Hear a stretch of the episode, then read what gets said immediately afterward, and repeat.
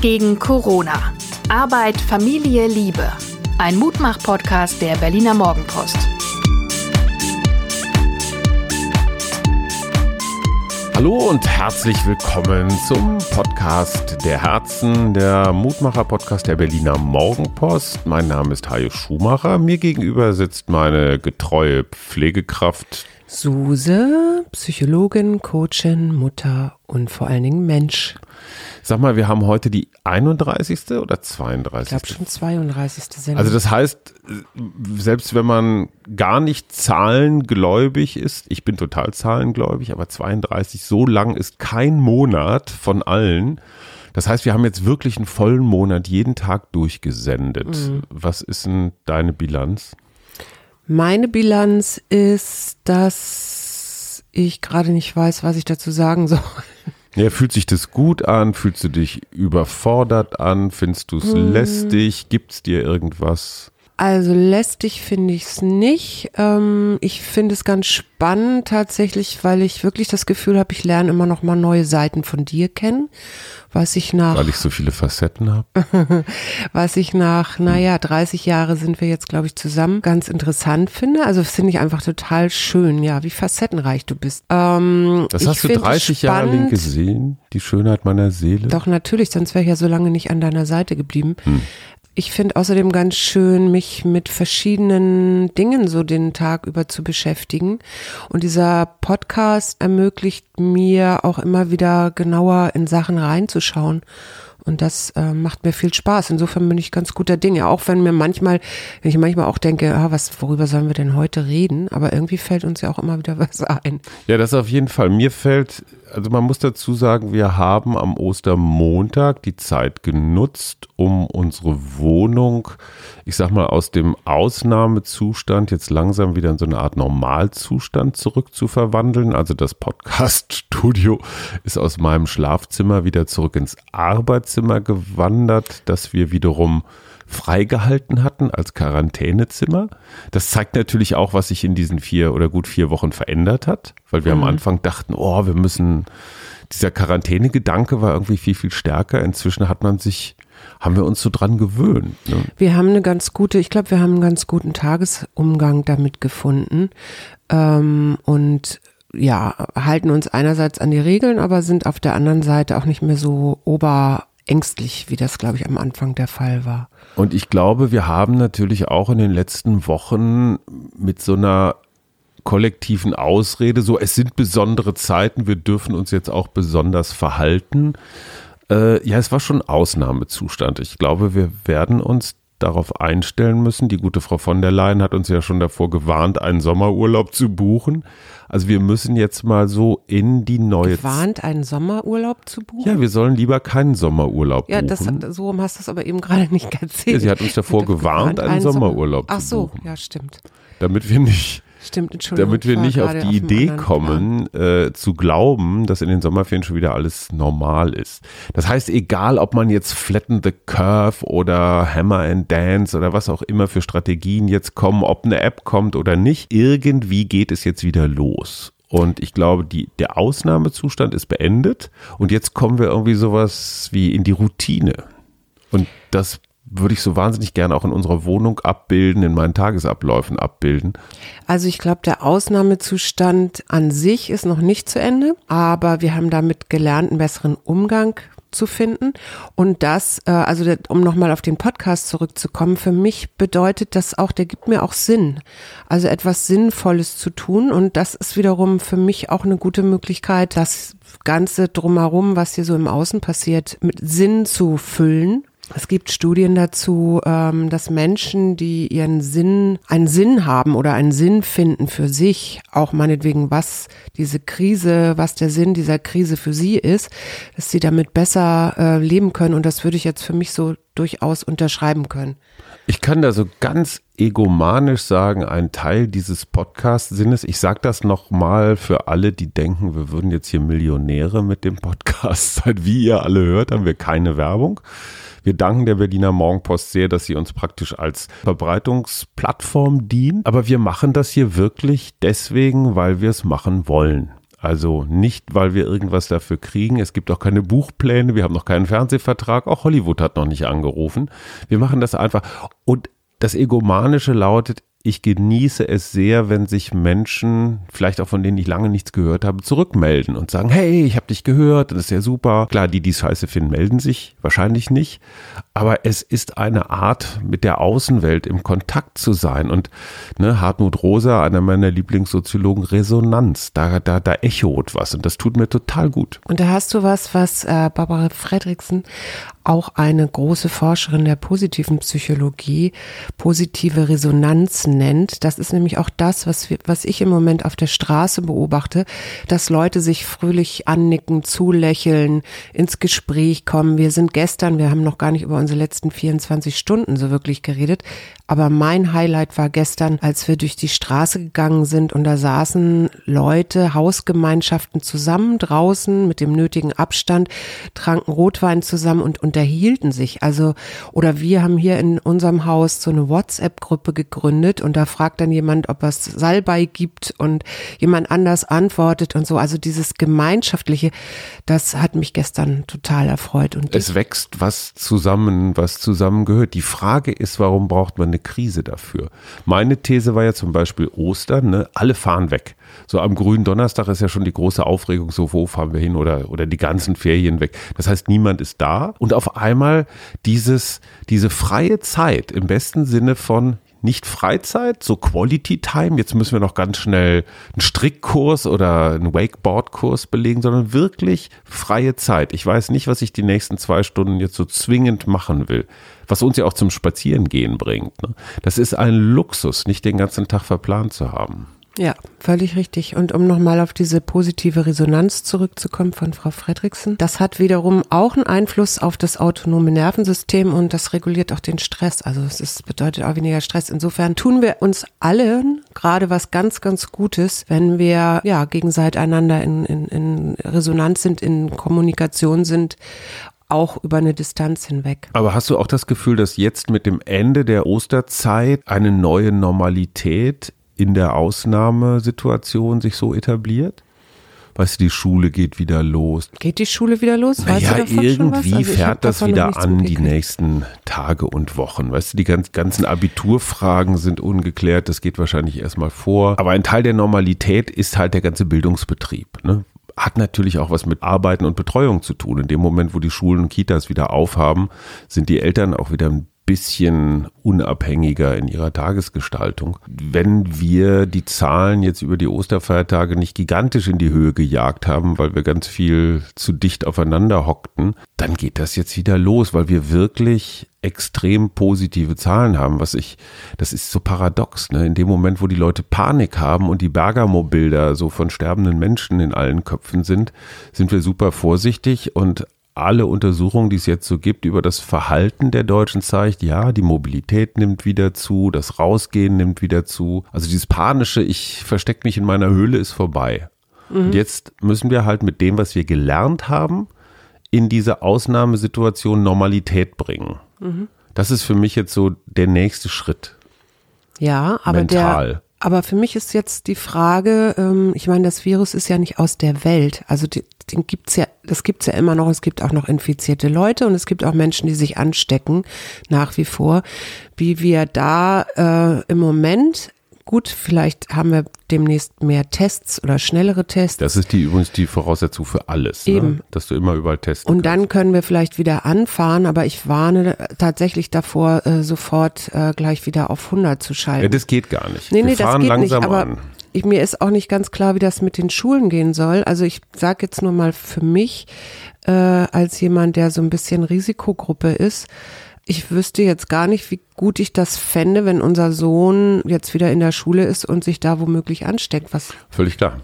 Das heißt, also, da auch da Tests, ja, jeder, der morgens in die Schule kommt, äh, wird du getestet. Du kannst ja nicht jeden Tag, ich weiß nicht, wie viele äh, Schulkinder die die Schule hat, aber über 1000 Kinder testen, ob sie sich das vielleicht über Nacht Bedingung angesteckt für, haben. Es kommen ja nicht alle 1000 zurück, sondern es wird es wird ja in Schwüngen irgendwie, was weiß ich, dass ein Tag die siebten Klassen, ein Tag die achten Klassen oder sowas ähm, beschult werden. Also es wird irgendein ein Schichtenmodell geben, vormittags, nachmittags oder ist ja auch die Frage, welche Lehrer überhaupt bereit sind, unter diesen Umständen zu unterrichten.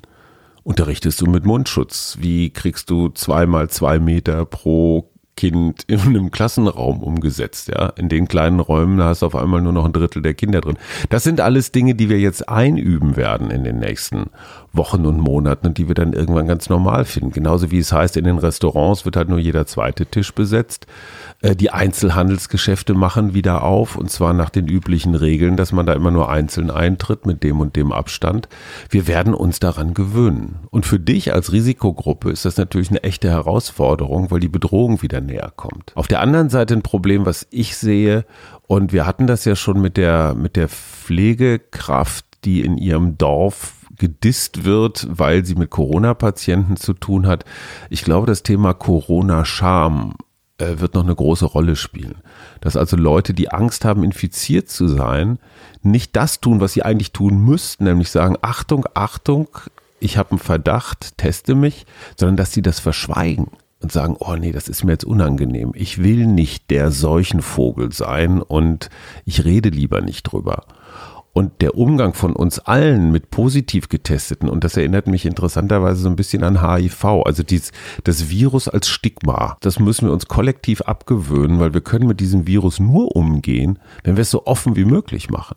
Vielleicht kann man auch einfach den Perspektivwechsel machen und es eher wie eine Grippe wahrnehmen. Also klar, eine, eine sehr schlimme und schwerwiegende Grippe für einige, aber ähm, die Grippe ist so normal, kommt in jedem Winter, Frühjahr einmal über uns. Also, dass man das vielleicht, das ist ja, da hängt es ja auch wieder davon ab, wie wir das bewerten. Also. Du meinst, was die Gefährlichkeit angeht? Nee, nicht die Gefährlichkeit, aber auch, ob wir daraus ein Stigma machen oder nicht. Schatzilein, du hast doch bestimmt noch irgendwas Positives. Na, ich, ich fand ganz spannend, ich, ich hatte ja neulich über diese Frau gesprochen, die im Supermarkt ähm, so angefeindet worden ist. Ich habe ja selber auch inzwischen mir wirklich angewöhnt, mit Maske einkaufen zu gehen.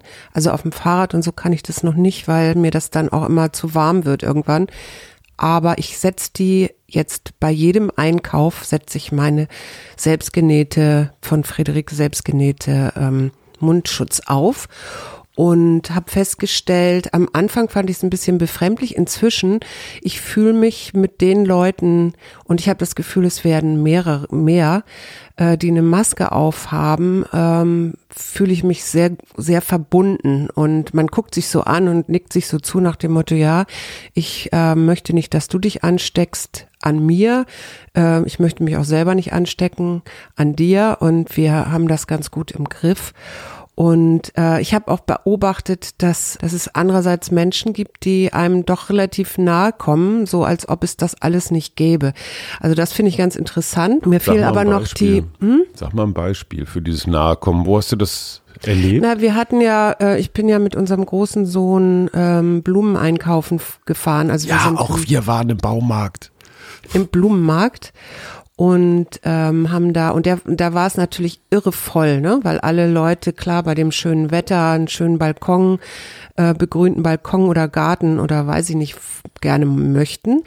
Und ähm, da gab's eben auch so eine bestimmte Art von Menschen, die sich so, also du, du, du ich suche da meine Blumen aus und dann steht jemand direkt so ein paar Zentimeter neben mir. So wie sonst so immer. So wie sonst immer mhm. auch. So, du würdest ne? sagen, da fehlt einfach so der natürliche Vorsichtsmechanismus. Genau. Ja. Und ich habe aber äh, festgestellt, dass mir das dann eben so auffiel und dass mich das jetzt, ich fand das jetzt nicht als feindliches Verhalten oder irgendwie so be Aber, aber, aber gehst bewertet. du dann so demonstrativ einen großen Schritt zur Seite? Ich gehe dann um ein Stück zur Seite zeigen, ja, aber ich bin dann nicht so erziehend oder sowas, dass ich dann sage, so hören Sie mal, äh, wir haben hier Corona-Zeiten und Sie haben sich hier gefälligst mal einen Meter fünfzig von mir wegzustellen. Aber mir fiel auf, dass es, dass es Menschen gibt, die da, die darauf gar nicht, also gar nicht achten. Das fand ich ganz interessant, weil wir ja seit vier Wochen doch ziemlich ähm, klare Verhaltensregeln immer wieder auch lesen können überall. Ne? Auf der anderen Seite muss ich feststellen, es hat sich was gewandelt. Also die Mundschutzträger von vor vier Wochen kamen einem ja schon noch wie so ein bisschen exotische Vögel vor. Also so ein bisschen verrückt, ein bisschen paranoid. Inzwischen habe ich das Gefühl, das Maskentragen ist selbstverständlicher geworden, normaler, wird von mir jedenfalls weniger bewertet. Und manchmal habe ich das Gefühl, eigentlich ist es ja richtig, weil du kannst zwar, du weißt nicht, ob es, ob es hilft, diese Maske, aber auf jeden Fall schadet es nichts. Und eine zu haben, ist immer noch so ein paar Prozente mehr Sicherheit, als keine zu tragen.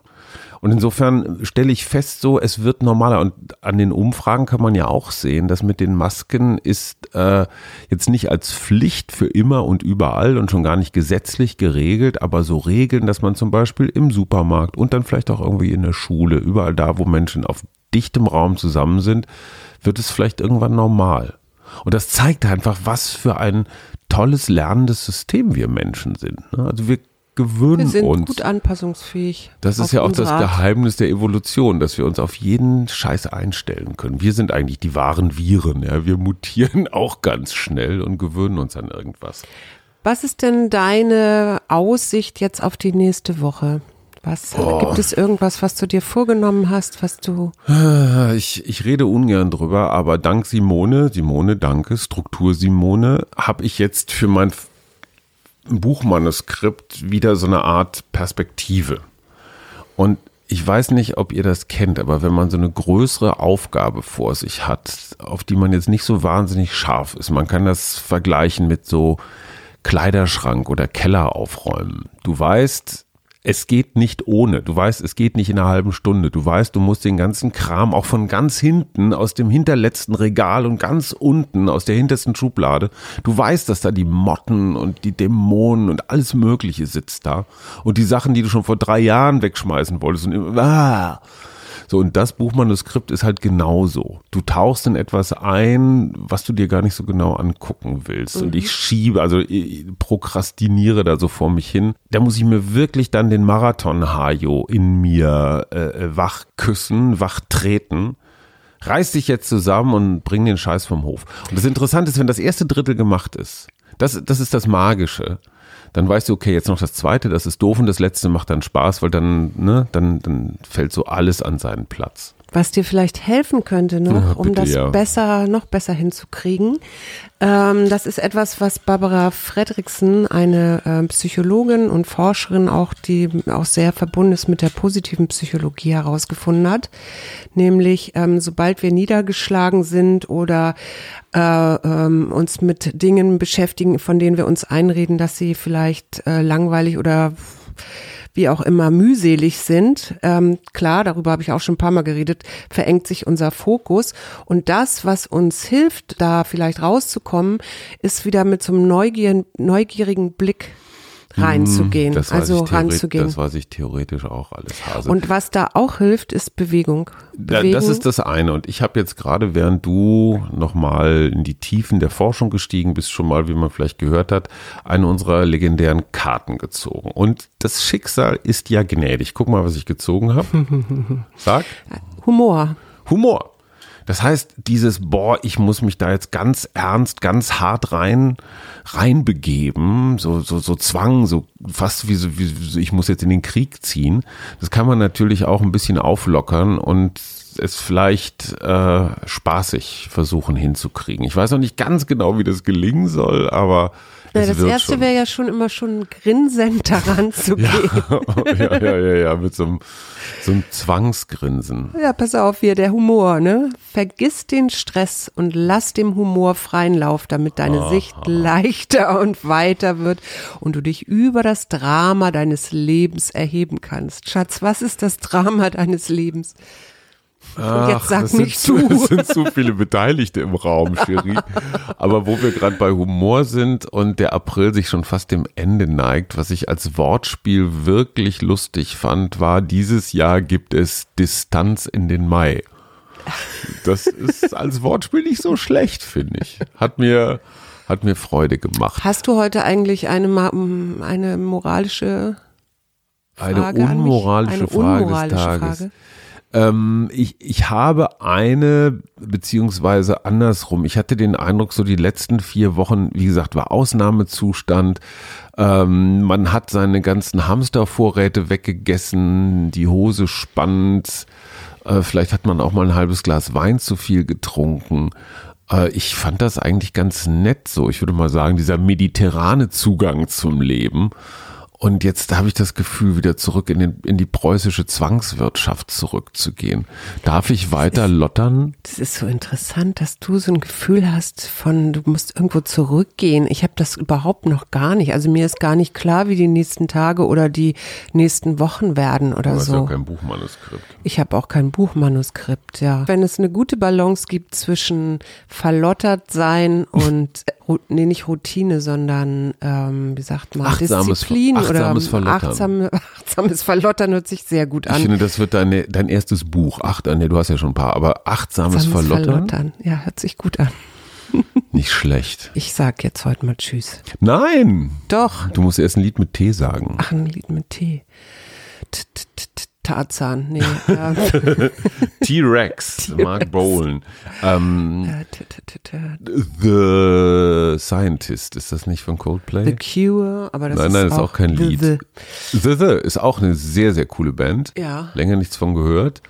Äh, Tainted Love von Soft Cell. Tainted Love. Ja, das ist super. Das nehmen wir. Das nehmen wir. Wir wünschen euch vergiftete Liebe für die nächsten 24 Stunden. Tschüss. Tschüss. Wir gegen Corona. Arbeit, Familie, Liebe. Ein Mutmach-Podcast der Berliner Morgenpost.